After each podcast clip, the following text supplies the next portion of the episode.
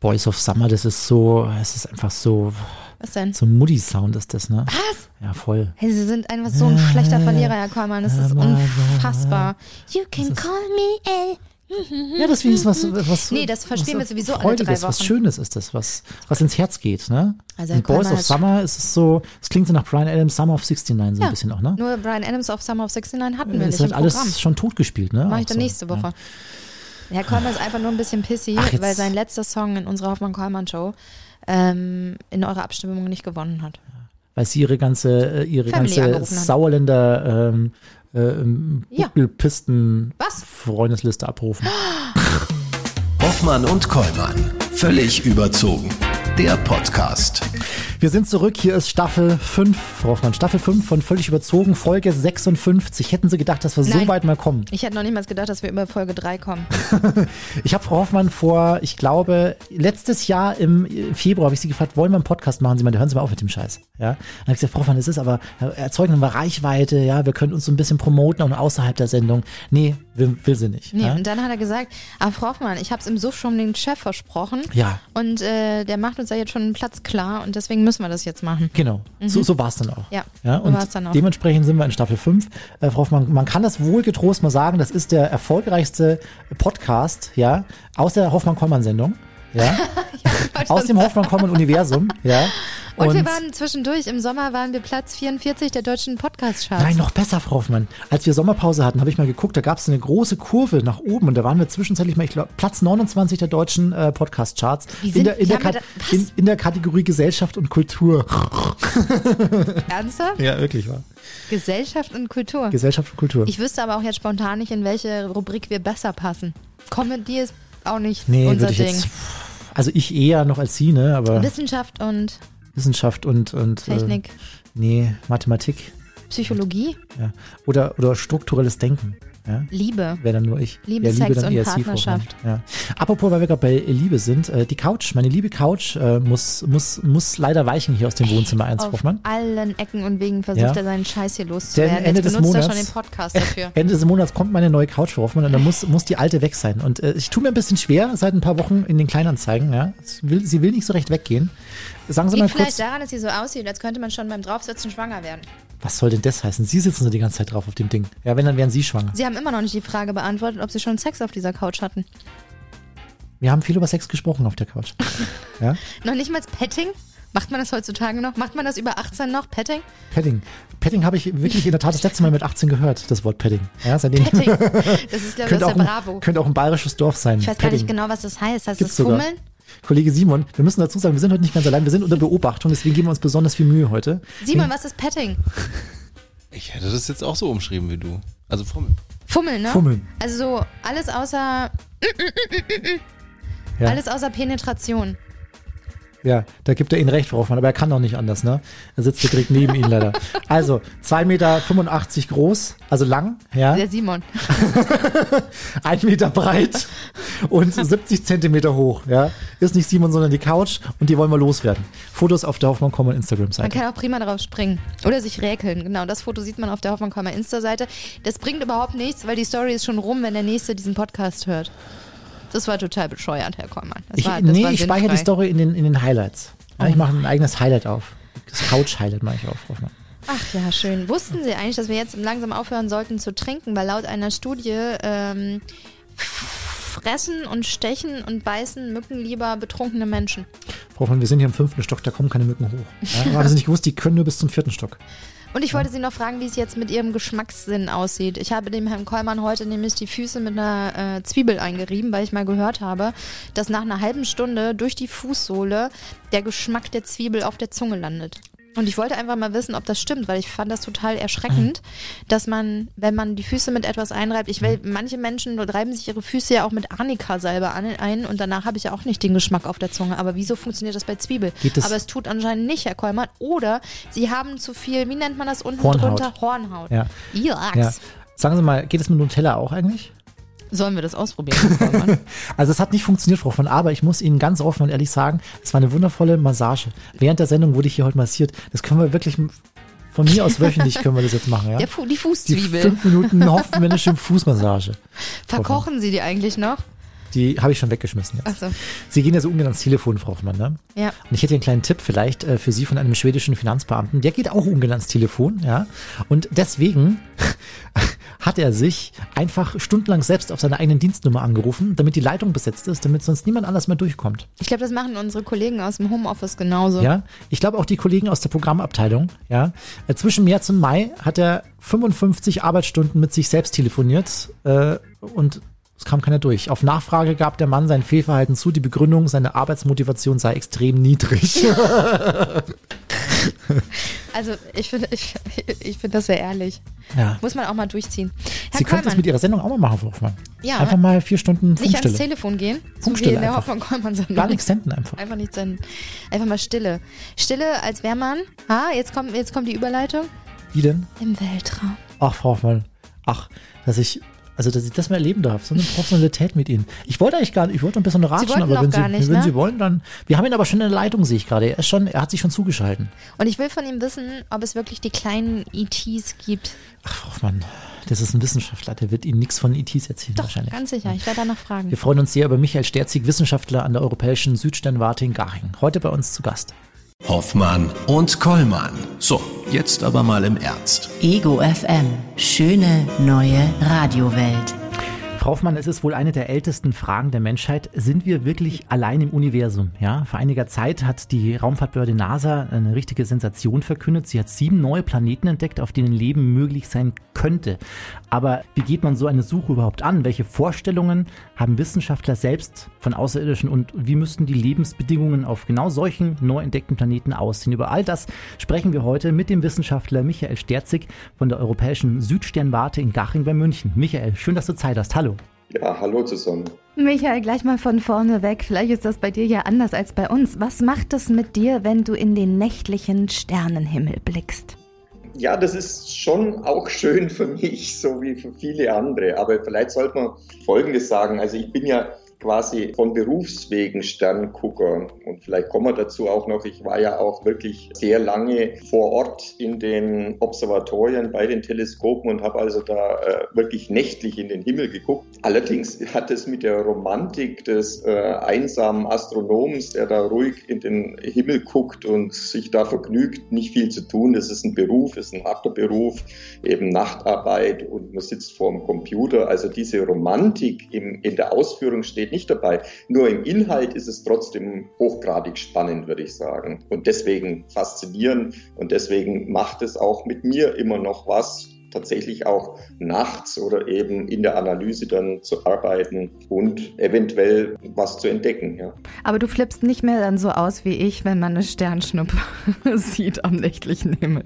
Also das ist ganz lustig. Sternschnuppen sind schon toll auch und die sieht man nur, also die sieht man nicht mit unseren Teleskopen, weil unsere Teleskope so ein kleines Blickfeld haben, dass sie dann nie durchfliegen, während man die eigentlich am besten mit bloßem Auge sieht. Und mit bloßem Auge in den Nachthimmel schauen ist auch toll und wird immer toller, je weniger Streulicht, also je weiter man von der Stadt weg ist. Hier in München oder so geht es nicht ganz so toll, aber wenn man irgendwie weit weg ist, ist es unglaublich fantastisch und ja, in, in, auf der Südhalbkugel dann nochmal fantastischer, insbesondere wenn man in der Wüste oder auf dem Berg ist. Das ist dunkel und man sieht quasi diese große ähm, Milchstraße vor sich, die man hier vom Norden nicht so sieht äh, mit dem Zentrum der Milchstraße. Und ja, die Asteroiden äh, und die Meteoriten fliegen vorbei manchmal, aber insbesondere dieser Anblick dieser, dieser Milchstraße ist äh, eigentlich ziemlich atemberaubend. Atemberaubend, genau. Und mittlerweile fliegen auch sehr viele Satelliten vorbei, ne? Das stellt man auch äh, fest. Das war früher auch nicht so, habe ich so das Gefühl. Richtig, die sieht man auch gut mit bloßem Auge, wenn die Sonne untergeht oder wenn die Sonne aufgeht, weil die dann so schräg beleuchtet werden und dann reflektieren die. Und es werden ja immer mehr. Ja, also die Telekommunikation und unsere Amazons und Googles, die wollen ja da so ein Netz aufziehen und die schießen wirklich sehr viele niedrig fliegende Satelliten hoch und die kann man sehen. Wie ich gesagt habe, das ist ein bisschen, bisschen wie, wie, wie so Asteroiden-Durchgänge auch, weil die so schnell sind und normalerweise stören die eigentlich den Betrieb nicht. Nur wenn es zu viele werden, muss man sich Gedanken machen. Ja. Mhm. Hm. Michael, wenn man die Frage, gibt es außerirdisches Leben googelt, dann lautet das erste angezeigte Ergebnis dazu, auch wenn es eher unwahrscheinlich als unwahrscheinlich ist, dass es außerirdisches intelligentes Leben gibt, geht man davon aus, dass es relativ bis extrem selten im Universum verbreitet ist. Wie siehst du das als Wissenschaftler? Glaubst du selbst an außerirdisches Leben? Und wenn ja, wie würdest du es dir vorstellen? Ja, also ist natürlich die Kernfrage und die 100-Dollar-Frage, sage ich mal so. Gibt es das? Also um ehrlich zu sein, ich glaube immer mehr dran. Ja, und dafür gibt es auch Gründe warum das auch in den letzten, sage ich mal so, 20 Jahren so spannend geworden ist und auch in den nächsten 20 Jahren noch spannender wird. Und was passiert ist, ist ganz einfach Folgendes. Äh, man hat eben in den letzten 20 Jahren so viele außerirdische Planeten gefunden. Und das hat also vor, ich glaube, 1995 angefangen. Da war ich tatsächlich auch auf einer Konferenz in, in, in Florenz und da haben die ersten Wissenschaftler, die Schweizer Wissenschaftler, die dann später einen Nobelpreis bekommen haben, den ersten außerirdischen Planeten um einen sonnenähnlichen Stern vorgestellt und entdeckt in diesem Jahr. Und seit diesen, ja, sind es jetzt 25 Jahren, ist enorm viel passiert. Inzwischen gibt es davon 5000, die man entdeckt hat. Und nicht nur das, das sind nicht nur einzelne, sondern man weiß auch, wie häufig sie vorkommen und welche Eigenschaften sie im Groben haben. Und was da rauskommt, ist eigentlich, dass jeder Stern so im Durchschnitt, den wir uns anschauen, eigentlich einen Planeten hat und vielleicht jeder zehnte davon so einen Planeten hat, der interessant ist im Sinn von, der in einer, der Eigenschaften haben könnte, die ähnlich der Erde sein würden. Mhm. Also diese Dinger sind häufig sehr, sehr häufig. Und ich glaube, das hat sich in den letzten 20 Jahren geändert. Eben diese, vorher hat man das vermutet, das war nur eine Vermutung, jetzt weiß man das. Und dann kann man sich natürlich den Schritt weitergehen, ja, wenn diese Dinger so häufig sind und so viel im Universum vorkommen und mit Eigenschaften behaftet sind, die Planeten, also Oberflächentemperaturen, äh, wie die auf der Erde, ja, wenn es ähnliche Bedingungen gäbe und man quasi dieses Band der Erde nochmal zurückspulen könnte und was dann rauskommen würde und das Ganze milliardenfach machen würde, glaube ich schon, dass es wahrscheinlich ist, dass auch ähnliche Prozesse auch ablaufen könnten auf diesen Oberflächen von diesen Planeten. Und deswegen äh, glaube ich eigentlich sehr wohl dran, dass es Leben auf diesen Arten von extrasolaren Planeten gäbe. Mhm. Michael, jetzt Erzähl mir doch mal von dir aus. Ist das dann das Bild, wenn wir davon reden, von diesem Anführungsstrichen außerirdischem Leben? Ist das in deinem Kopf dann so Einzeller, Mehrzeller oder so wie bei mir E.T.? Ja? Also. Das ist genau natürlich auch so ein springender Punkt. Also wissen tue ich es nicht, ja. Also deswegen, ich kann nur spekulieren, weil es kein Mensch weiß im Moment, denn wir haben noch kein außerirdisches Leben gefunden. Wir haben das einzige Leben, was wir wissen, ist tatsächlich auf der Erde. Aber wir können ein paar Sachen ableiten, wie eben die Evolution des Lebens auf der Erde abgegangen ist. Und da wissen wir einiges Bescheid. Und wenn wir dann wieder dieses Bild nehmen, ja, wir spulen das, dieses Band wieder zurück und lassen diese Geschichte, die Erdgeschichte, ein paar Milliarden Mal ablaufen, was könnte passieren? Und dann kommt man zum Beispiel auf Folgendes. Auf der Erde hat dieses einzellige Leben ziemlich früh nach der Entstehung der Erde schon angefangen. Also die war heiß, die hat sich gebildet in diesem Urnebel und dann ist die abgekühlt das Ganze ist so vor fünf Milliarden Jahren abgelaufen. Das ist natürlich eine Zeit, die man sich nicht vorstellen kann. Sagen wir vor vier Milliarden Jahren, also nach einer Milliarden Jahre, 20 Prozent des, des, des Ablaufs der Erdgeschichte, muss wohl schon die ersten Lebensformen entstanden sein in, in, in wässriger Lösung wohl. In diesen schwarzen Rauchern am Meeresgrund. Es war alles aktiv, war alles warm. Und das weiß man ein bisschen aus, den, aus fossilen Funden beziehungsweise auch aus erdgeschichtlichen Analysen. Und das waren interessante äh, Bakterien, die sich einzellige Bakterien. Und das Hochinteressante an dieser Sache ist, dass es diese Bakterien immer noch gibt. Das sind die hm. weit verbreitesten Lebewesen, die es auf der Erde gibt eigentlich. Die haben die größte Biomasse. Und wir sagen heute zu Grünalgen, aber es sind keine Algen, das sind Einzeller, das sind äh, Bakterien. Und was sie sind, die sind photosynthetisch. Die können also Licht ernten und machen Sauerstoff draus. Und das ist jetzt auch schon der springende Punkt irgendwie, zumindest für mich und die Exoplaneten. Also wenn es ähnliche Bedingungen ablaufen würde und ähnliche Prozesse auch abspielen würden auf diesen Exoplaneten, dann wären diese Art, sage ich mal, von robusten Lebewesen mein erster Kandidat. Okay, Frau Hoffmann, Ihr IT muss dann doch sich Ja. hinten anstellen. genau. Ja. Das, bei dem dauert es noch ein bisschen. Michael, du arbeitest an der Europäischen Südsternwarte in, in Garching, einem internationalen Forschungszentrum für Astronomen und du hältst gelegentlich auch immer wieder Vorträge und versuchst so Laien wie uns mal so dein astronomisches Forschungsgebiet verständlich zu machen. Und da gibt es ein Lieblingsreferat, das heißt die Suche nach außerirdischem Leben. Erzähl doch mal kurz, wieso du so gern darüber sprichst und äh, um was es in diesem Ra- Referat genau geht. Das ist ein Thema, was enorm spannend ist für alle, nicht nur Wissenschaftler. Ich habe das jetzt versucht, ein bisschen aus der Wissenschaftlerperspektive zu schildern, aber natürlich eben für euch und für die Hörer und für die ganze Allgemeinheit ist diese Astronomie, Astrophysik und das, die Suche nach, ja, sind wir allein im Universum irgendwie was total Spannendes. Ich meine, es ist auch verständlich, es ist ja, ist ja eine tiefe Frage, eine philosophische Frage auch, aber die jeden angeht. Jeder will wissen, was los ist. Also so wie wir auf der Erde Amerika entdeckt haben und, und neugierig waren, jeder ist neugierig. Das ge- gehört ja zum, zum Menschsein dazu. Und es sind nicht nur die Astrophysiker, die neugierig sind, nee, das wollen auch die, die, die Menschen wissen. Und ich finde, das ist eigentlich etwas, was man auch so gut vermitteln kann und erklären kann, ja, an was wir arbeiten. Das ist ja eigentlich die, die, die, die Front der Forschung. Gut, man arbeitet da in kleinen Schritten, aber wie ich auch gesagt habe, das hat sich in den letzten 20 Jahren viel getan.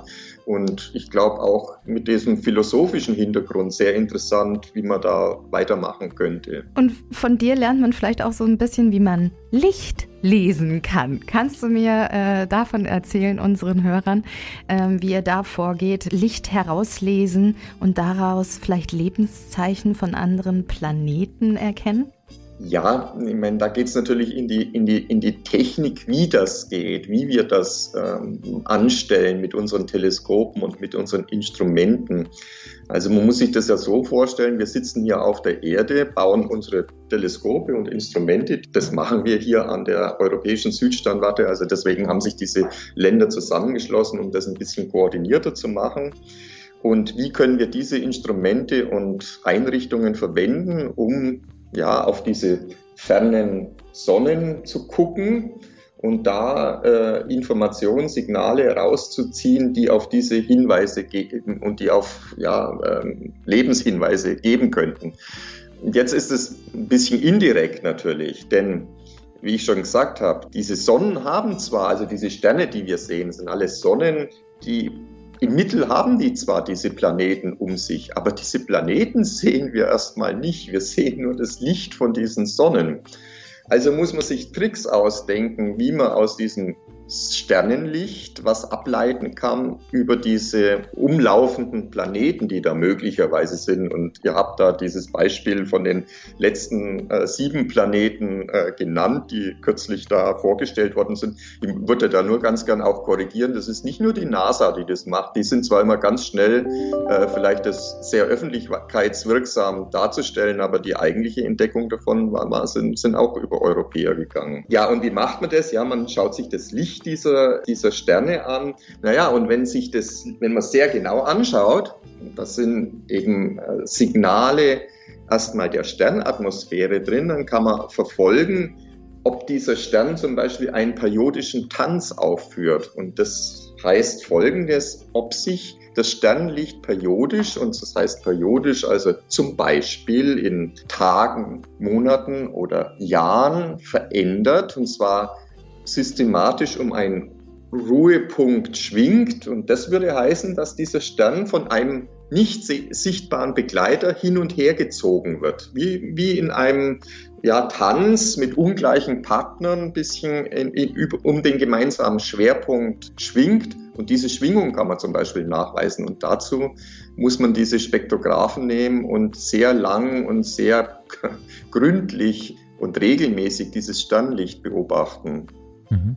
Michael, sind das dann sogenannte Biosignaturen oder ist das wieder was anderes? Ja, wir kommen also Schritt für Schritt weiter. Wenn wir also diesen, diesen Tanz aufgeführt haben, den, den, den, oder aufgezeichnet haben und wissen, dass um einen Stern, ein Planet wirklich existiert in einer zum Beispiel günstigen Umlaufbahn, dann wissen wir erstmal nur, ah, da ist was Dunkles vermutlich ein Planet, der vermutlich in, weiß ich nicht, in einem günstigen Abstand um diesen Stern rumschwingt. Da haben wir erstmal noch keine Biosignale oder wir haben noch kein Signal, kein anderes Signal von diesem Planet gefunden. Jetzt muss man in einem zweiten Schritt eigentlich gehen und ja, und da wird es dann wirklich trickreich zu ähm, versuchen, entweder aus dem Sternlicht, das geblendet ist mit diesem extrem schwachen Licht, reflektierten Licht des Planetens, oder mit anderen Tricks, zum Beispiel das Sternlicht abblenden, um ein bisschen von dem reflektierten Licht oder äh, des Planetens aufzunehmen, um dann mehr Informationen über diese Planetenatmosphäre zu kriegen. Das kann man machen. Und dann steckt in diesem Restsignal hoffentlich ja, Informationen über die Eigenschaften dieser Atmosphäre in diesem Planeten. Also das kann man machen. Man kann hoffen, und das macht man, die Planetenatmosphäre zu analysieren, bis zum gewissen Grade. Mhm. Du hast mal gesagt, derjenige, der Biosignaturen nachweisen kann, bekommt einen Nobelpreis. Wie nah bist du dran, Michael? Ja, das ist leider noch ein bisschen weit weg und ich befürchte, meine Zeit ist begrenzt, äh, noch ähm, durchschlagend äh, tätig zu werden. Also wie ich auch gesagt habe, das ist vermutlich die nächste Generation, würde ich jetzt mal vermuten, die so weit ist. Was ich noch machen kann und was ich also sehr gern mache und was ich sehr intensiv mache, ist die Biosignaturen des einzigen Planetens ähm, zu betrachten mit astronomischen Methoden, wo wir wissen, dass es Biosignaturen gibt und das ist die Erde. Also was ich machen kann, ist oder was ich mache mit, mit, mit Kollegen und einer Gruppe, ist die Erde quasi vom Weltall anzuschauen und zu gucken, ja, wie würde denn, wenn einer sehr intensiv mit diesen Lichtmethoden auf die Erde schauen würde, was würde er denn aus der Erdatmosphäre lernen als Biosignaturen? Ah, spannend, ja klar. Wir gucken Dafür, uns von weiter äh, weg erstmal. Es keinen Nobelpreis, weil wir alle wissen, dass die Erde ja voll Leben ist oder so, halb voll Leben ist. Ja, ja, mhm. okay, stimmt. Aber mein Gott, wie spannend. Erstmal die Erde von außen angucken, um zu gucken, wie lässt sich das auf andere Planeten übertragen. Mann! Vielleicht haben das auch schon welche gemacht. Kommen. Vielleicht haben das auch schon andere gemacht, die nicht hier leben. Michael, das wäre natürlich spannend, auch das kann man, das, das versuchen wir so zu sehen. Also wenn zum Beispiel ein, ein so ein Beobachtungsstand in, bei unserem nächsten Stern um Alpha Centauri wäre, was würde der sehen? Mhm. Und wie könnte er arbeiten, um zu sagen, ah, da gibt's was? Mhm. Weil wir nämlich genau das umgekehrt machen wollen. Wir wollen natürlich um Alpha Centauri, unseren nächsten Stern, gucken, ob da was ist. Mhm. Michael, der geneigte Science-Fiction-Fan, der fragt sich, wieso es nicht wie in einem Science-Fiction-Film möglich ist, ja, äh, mit der Technik irgendwann mal mit Raumschiffen loszufliegen und nach Leben zu suchen. Wieso ist das noch nicht so weit? Wieso sind wir noch nicht so weit? Wir sind interessanterweise fast so weit, mhm. beziehungsweise da wird kräftig dran gearbeitet. Aber auch da muss man verstehen, wie dran gearbeitet werden. Also diese Science Fiction mit den großen Enterprises, an dem wird nicht gearbeitet, das stimmt. Da wird man nicht rumfliegen können, zumindest auch nicht einmal in unserer nächsten Generation. Also ihr werdet das nicht erleben und vermutlich äh, die Kinder auch nicht. Mhm. Aber es wird dran gearbeitet und äh, wird auch viel Geld oder einiges Geld investiert in eine ganz andere Methode, zu diesen nächsten Sternen, Planeten zu fliegen. Und da fliegen keine Menschen, sondern es fliegen, wie kann man sich das vorstellen, eine Armada, ein Schwarm an kleinen Sonnensegeln, die aus noch miniaturisierteren Smartphones mhm. bestehen. Also jeder kann sich ein Smartphone vorstellen. Ja, gab es vor 20 Jahren auch noch nicht so. Da waren das ganze Knochen und noch vorher gab es das überhaupt nicht. Mhm. Aber diese Technologie am Smartphone ist schon interessant. Also das sind ja Bildaufnehmer, man kann Fotos machen und die Fotos kann man irgendwo hinfunken. Mhm. Okay. Und jetzt kommen also äh, unsere äh, mhm. Amazons und Bezos und in diesem Fall, der, der Kollege heißt Juri Milner, der hat das sowjetische oder das russische Facebook damals gegründet und für viele Milliarden wieder verkauft. Der sitzt jetzt in Kalifornien. Das ist ein, das ist ein Physiker und Mathematiker. Das ist kein Verrückter irgendwie. Der, aber was der will, ist, der hat also so einen Jackpot ausgelost, Technologien entwickeln, die es ermöglichen, innerhalb einer Generation, innerhalb seines Lebens tatsächlich äh, diese Technologie fertig zu haben, dass diese Sonnensegel sehr weit fliegen, also zum Beispiel zum nächsten Interstellar fliegen und Bilder zurückfunken können. Und zwar auf der äh, Grundlage ja, unserer Siliziumtechnologie. Und da gibt es also Studien und da werden privaten Geld hunderte Millionen Dollars reingesteckt. Und da gibt es auch Fortschritte. Spannend. Michael, wie siehst du das persönlich? Bezos und Musk, die einfach äh, in, sich ins All katapultieren lassen.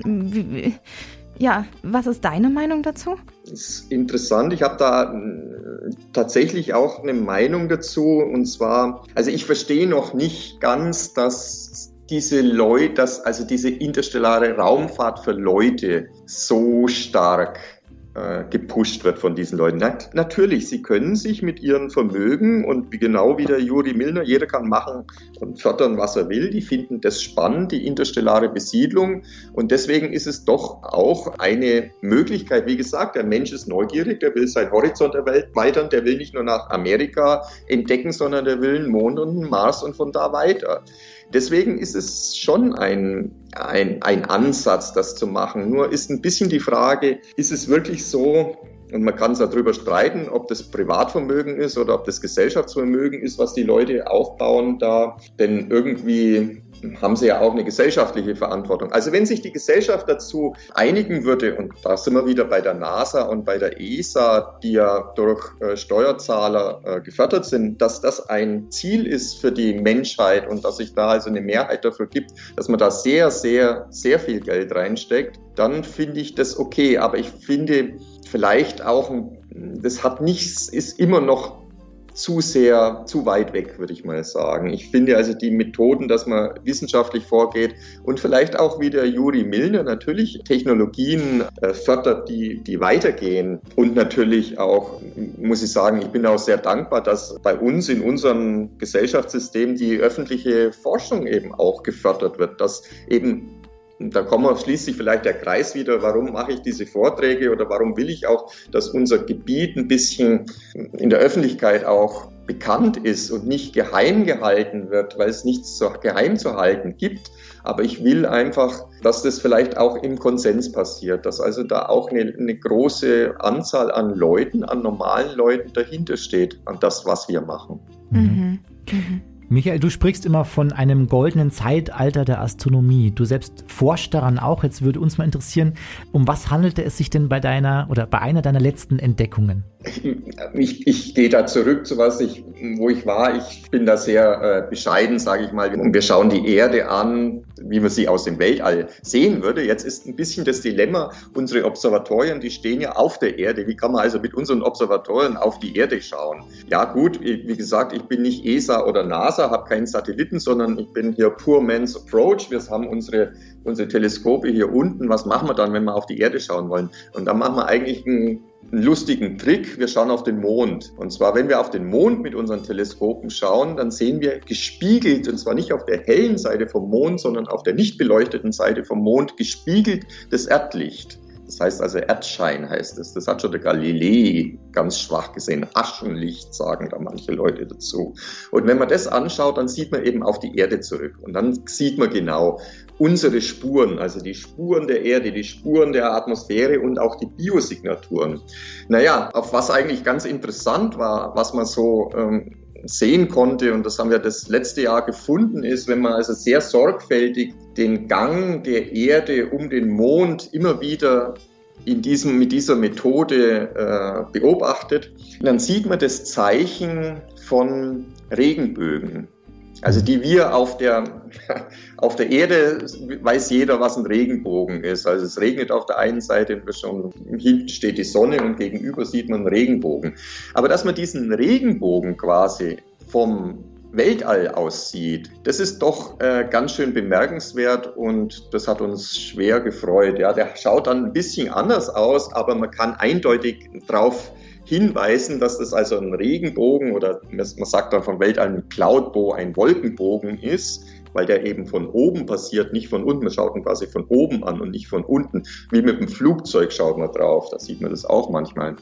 Ja, und das ist ja nicht nur, dass man diesen äh, Wolkenbogen dann sieht, sondern da kann man daraus schließen, wie groß die Teichen sind, dass das Wasser ist, wie groß die Wasserteichen sind, wie die Konzentration an Wasserteichen sind, dass es eben Wolken sein müssen mit der und der, mit den und den Eigenschaften. Und in einer gewissen Weise sind das natürlich auch Hinweise, das sind keine Biosignaturen, aber es sind immerhin Signaturen, die darauf hinweisen, ah, bei dem Ding gibt es irgendwas, was Wasserwolken sind und die regnen auch hin und wieder ab und sind so und so groß. Mhm. Das war eigentlich spannend. Toll. Michael, ich bin immer noch, ich halte immer noch fest an meiner kindlichen Vorstellung von E.T. und so weiter und bin der Hoffnung, dass irgendwann mal wirklich Bilder gezeigt werden und nicht nur diese Mythen über Area 51 und so weiter verbreitet werden. Aber auch, es wurde jetzt schon wieder verdeutlicht von Luis Elizondo, ein ehemaliger Pentagon-Beamter, der behauptet, ähm, dass es real ist, diese UFO-Kontakte, Menschen und Aliens, besonders in den USA treten ja eher häufiger auf, warum auch immer. Wird da etwas vor uns wirklich verheimlicht und würdest du das auch tun, wenn du was findest? Nee, ich habe versucht, es ja anzusprechen. Also ich glaube, wir sollten und weiß nicht, ob das jeder macht, aber ich glaube, das machen sehr viele Wissenschaftler, dass sie transparent sind. Also so wie wir arbeiten, gibt es das nicht. Und kann auch erzählen, was wir Eigenartiges gesehen haben, aber oh, wo ja, man dann ja. immer auch erklären kann, warum sowas passiert. Jetzt mit dem Pentagon ist es natürlich ein bisschen was anderes. Also es gibt ja andere Interessen, warum man was in welche Richtung Informationen streuen, nicht streuen will oder desinformieren oder informieren will. Ich meine, das wisst ihr Journalisten auch sehr gut, wie man Öffentlichkeit wir machen sowas nicht, Michael. Wir machen sowas nicht. aber, aber das gibt es natürlich. Jetzt waren wir mit diesen Pentagon-Beamten, weiß ich nicht. Was ich weiß, ist, dass es da sehr viele andere Meinungen auch gibt und dass es da also diese, diese Busters gibt, diese Alien-Busters. Auch in, gibt es einen bekannten Blog auch von dem Michael Moore, heißt er, glaube ich, der mhm. da diese ganzen äh, Beobachtungen und Bilder auch sehr, sehr wohl erklären kann. Und also diese Alien-Erklärungen haben mich nicht überzeugt, ja, überzeugen mich nicht. Das ist nicht überzeugend alles. Und da kann trotzdem noch ein Kronzeuge auftreten. Ich glaube, Woher? Also zumindest das, was, was, was da ist, überzeugt mich nicht. Ich behaupte nicht, dass das alles nicht ausgeschlossen sein kann. Ja, ich meine, wie gesagt, wenn ich daran glaube, dass äh, um jeden Stern irgendwie ein Planeten ist und es fünf Milliarden Jahre gab und vielleicht sind, haben manche auch früher angefangen, ja, warum könnten die dann nicht auch weiter sein als wir? Ausgeschlossen würde ich das nicht. Nur es ist unwahrscheinlich und ich sehe das auf der Erde nicht so ganz, was die da gemacht haben. Also da gab es mal den Erich von Deniken, der hatte es da in den, weiß ich nicht, als ich klein war, äh, behauptet, in, in die ganze äh, Nazca-Linien sind irgendwelche außerirdischen Landebahnen, aber das ist halt Quatsch, ja. Ist halt nicht so. Mhm. Intelligentes Leben ist auch auf der Erde schwer zu finden. Aber das Bedürfnis ist ja da, ähm, weiß ich nicht, vielleicht ist es in mir drin, dass ich denke, wir äh, Menschen haben es auf der Erde schon verkackt, vielleicht gibt es irgendwo anders Lebewesen, die es irgendwie besser machen und wir wollen uns was abgucken. Ich weiß nicht, woher dieser Wunsch kommt, dass ich das in meinem Leben noch erleben möchte. Ja, also ich wie gesagt, auch das ist wieder das, glaube ich, das, das Normale, der normalste Ansatz hier. Wir wollen, also wir wollten natürlich in Amerika wissen, wie da die Leute ausschauen. Die sahen ein bisschen anders aus, aber waren Menschen, ja, wissen wir äh, doch sehr gut. Ich meine, was wir da finden werden dann, also wie gesagt, ich favoriere hier immer noch den grünen Schleim, der ist zumindest häufiger, das weiß ich, ja. Das, also da bin ich voll überzeugt. Aber dass es diese irgendwas anderes Zeug, was intelligent, ja, was ist Intelligenz, also so, oder weiter ist, oder ja, man kann das ja auch sagen, ja, was so ein bisschen das Universum bevölkern könnte oder gäbe, warum nicht? Aber ich glaube nicht, dass es sehr häufig bei uns waren, ja. Okay, ich gebe mich jetzt mit grünem Schleim erstmal zufrieden. Müssen Sie leider, Frau Hoffmann. Michael, wir haben noch eine Abschlussfrage, die wir immer stellen. Und zwar, was bedeutet für dich persönlich Glück? Also, Glück ist zweierlei, muss ich sagen. Ich, je älter ich wäre, umso, umso weiter äh, kann ich mich glücklich schätzen, erstens gesund zu sein und äh, immer noch so halbwegs klar denken zu können und arbeiten zu können und auch Freude am Leben und Freude mit den Freunden zu haben. Und ja, das also wie gesagt, das ist so eine zweiseitige Sache, ist natürlich persönliches Glück zu haben und das auch irgendwie in seiner Lebenssituation äh, durchaus würdigen zu können, aber auch Glück zu haben. Ich muss sagen, ich finde diese Zeiten und spannend, in der ich leben darf. Wenn ich in einer anderen Zeit gelebt hätte, wäre es wahrscheinlich auch spannend gewesen, keine Ahnung, aber ich vermute mal, aber ich weiß auch, dass also die Gesellschaft hier uns allen, glaube ich, ganze Menge äh, ermöglicht und da bin ich auch dankbar und glücklich drüber. Das ist schön. Und ich persönlich, Michael, wünsche dir, dass du in deinem Leben noch mehr vor die Linse bekommst als grünen Schleim. Okay, das wäre natürlich super, aber ich wäre schon mit dem grünen Schleim sehr zufrieden. Vielen herzlichen Dank. Ja, tschüss, macht es gut. Hoffmann und Kollmann. So, jetzt aber mal im Ernst. Ego FM. Schöne neue Radiowelt. Zurück aus der Sommerpause, Frau Hoffmann, ähm, habe ich auch unseren Pianisten wieder zurückholen müssen. Der hat nämlich auch geurlaubt und er ist gerade in diesem Moment äh, hier jetzt reingekommen. Grüß dich, hi. Schön, schön, dass du da bist. Ja, ja, du, du sowieso, ja, ja. Fang mal kurz an, weil wir haben, wir sind gleich wieder da. Ja, ja, super. Klasse. Da ist er wieder. Ja. Dank, danke, dass du auch wieder dazu stößt. Und danke an Michael Sterzig, ähm, Also es war jetzt unbefriedigend, Herr Kol- Kollmann. Ich wollte eigentlich die Aliens. Ich wollte, dass er mir was von Aliens erzählt und, und kleinen grünen oder großen grünen Männchen, die irgendwann die Erde bevölkern, weil sie es wissen, wie es besser geht. Aber jetzt habe ich was von, von Schleim gehört, weil sie, grünem Schleim. weil sie immer so sensationsgeil sind. Ne? Ja. Sie müssen immer aus allem irgendeine Story ziehen. Als wenn sie früher nicht an E.T. geglaubt hätten. Kennen glaub- sie E.T. überhaupt? Das war gar nicht ihre Zeit, ne? Es war in der Tat nicht unbedingt meine Zeit, aber ich kenne ihn, Hoffmann. Ja? Und ich glaube auch an Außerirdische. Ich glaube, dass uns da schon mal öfter ein paar, paar besucht haben in den letzten Jahrtausenden. Die gehen uns nur hart aus dem Weg, weil die uns für strunzen dumm halten. Sind wir wahrscheinlich auch, Frau Hoffmann. Sind wir wahrscheinlich auch. Denken Sie, Sie sind intelligenter als ich im, im Ranking? Im, im, allgemeinen Also im- im Alien- Ranking? Im Alien-Ranking. ich glaube, ich habe eine höhere soziale Intelligenz. Was haben Sie? Eine Intelligenz. Was sollen Sie haben? Ich habe, glaube, ich habe eine höhere soziale Das Intelligenz. glaube ich nicht. Doch. Nee, ich kenne so viele Leute, die kommen mit Ihnen nicht klar, Frau Hoffmann. Sozial auf dem Scheiß, ne? Sag Das mal. weiß ich aber auch. Wissen Sie, das ist das Ding. Ach so, aber Sie, Ach so. Hä, verstehe jetzt nicht. Ja, ich kann Menschen gut einschätzen, glaube ich. Ach so, ja, dann schätzen Sie mich mal ein. Ja, bei uns ist das so 50-50. Ob sie mich mögen oder nicht. Ach so. Ach so, was, wo wollten Sie Ja, drauf hinaus? nee, ist egal. Wenn Sie nach links gucken, da sitzt immer noch Kollege Simon Kerber. Ähm, fragen Sie ihn doch mal, wie, wie äh, Simon, ganz kurz mal ein Bild, dein typisches Bild von Frau Hoffmann. Du bist äh, vor einiger Zeit zu Egofin gekommen. Was hast du erwartet und was hast du festgestellt an Frau Hoffmann? Vielleicht sollten wir vorher die Geschichte von Sebastian erzählen, der gedacht hat die ganze Zeit, ich hasse ihn. Ja, zu Recht. Also das habe ich nie gedacht. Aber also das außerirdische Thema ist jetzt schon durch, oder? Nee, können wir auch kurz noch anreißen. Glaubst du an Außerirdische? ja, schon. Ja, würde ich schon sagen. Es wäre auch vermessen zu glauben, dass wir in diesem ganzen riesen Konstrukt Universum die einzigen wären, die, ne? Wobei, also was jetzt Probleme angeht, finde ich, ist jetzt erstmal gut. Das, um, also um die Außerirdischen können wir uns dann irgendwann kümmern. Das ist Whataboutism, ja? Wir können uns parallel um alles kümmern hier, Simon. so, und jetzt noch Thema Hoffmann. Was soll er denn jetzt sagen? Was ist denn die Frage genau? Naja, die Frage, was hat, also man hat ja eine gewisse Erwartungshaltung, ne, wenn man Frau Hoffmann gegenübertritt und wie, wie hat sich die dann. Zuerst fand ich sie scheiße, jetzt fand ich sie scheiße. Was ist das? Ja, ich hätte es jetzt anders formuliert. So viel zur sozialen Intelligenz, die andere doch haben.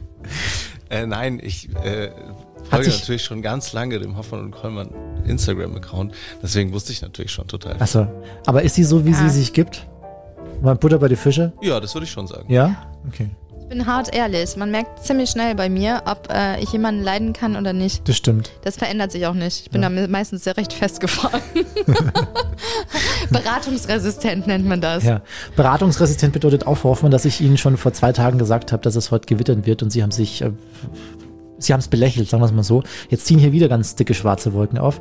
Ähm, Oh Gott, da hinten blitzt es richtig. ja. Ich guck mal kurz Simon, auf wie kommst du nochmal nach Hause mit den Öffis, ne? Ja. Ach shit, ich habe seit letztem Februar fahre ich keine Öffis mehr. Also aus kompletten. Frau Hoffmann, wieso nee, mache ich nicht. Wieso? Ja, wie, wieso? München wird demnächst 24-Stunden-U-Bahn einführen. Gucken Sie sich mal dieses wunderbare Gewittergebiet an, das hier auf Sie zukommt. Ich komme mal kurz zu Ihnen. Alter, ich muss los. Ja, komm. Ich muss gehen. Ich muss weg. Simon, ich würde dich heimfahren. Wo musst du hin? Sag. Karl, wirklich. Ich muss jetzt, ey, ich trinke noch aus, einen Ja. Kaffee in Ruhe. Ist Ja, ja, auch egal. Ab einer bestimmten Menge Wasser wird man auch halt nicht feuchter. Ja. Nasser. Nächste Woche sind wir wieder zurück. Freitag 16 bis 20 Uhr der Dampfer der guten Laune bei EgoFM und dann äh, Folge 57, glaube ich, von völlig überzogen. 57? Und da haben wir nächste Woche auch einen spannenden Gast, Frau Hoffmann. Wollen Sie ganz kurz anreißen, wer es sein wird? Anastasia Bifang. Ja. Ähm, Die erste Deutsche? Bataillonskommandeurin Bei der Bundeswehr? Transgender. Genau. Sehr schön. Habe ich das jetzt so richtig gesagt? Weiß ich nicht, aber ist ja egal. Ich habe so viel über sie gesehen und gelesen und ich freue mich wahnsinnig auf dieses Gespräch, weil das ist eine so wahnsinnig spannende Person mit so einem, mit einer krassen Vita. Muss ich, muss ich erfahren, was dahinter steckt. Nächste Woche bei äh, eurem Podcast des Vertrauens. Hoffmann und Kollmann, völlig überzogen. Wo wir erfahren jetzt die Hörer, dass es uns wieder gibt nach der Pause. Wie meinen Sie das? Machen Sie ein bisschen Werbung? Also ich meine, Ich mache ein bisschen äh, Insta-Werbung. Insta oder so? Ja, ja. Ja, ich will nur wissen, wie ich es weiter Ja, nee, verbreite. ja. Okay, alles Ja, klar. gut. Tschüss, war schön mit Tschüss, ja, mit Ihnen auch. Tschüss. Das waren Hoffmann und Kollmann. Völlig überzogen. Der Podcast. Die Radioshow dazu gibt's jeden Freitag von 16 bis 20 Uhr bei Ego FM. Schöne neue Radiowelt. euch. Da bietet jemand 350 für die Couch, aber nur wenn ich noch mit drauf bleib. Für den Umzug oder generell? Generell. Ja, passt. Du Simon, also jetzt nochmal unter uns. Also nochmal zur Frau Hoffmann. Also was denkst du, ähm,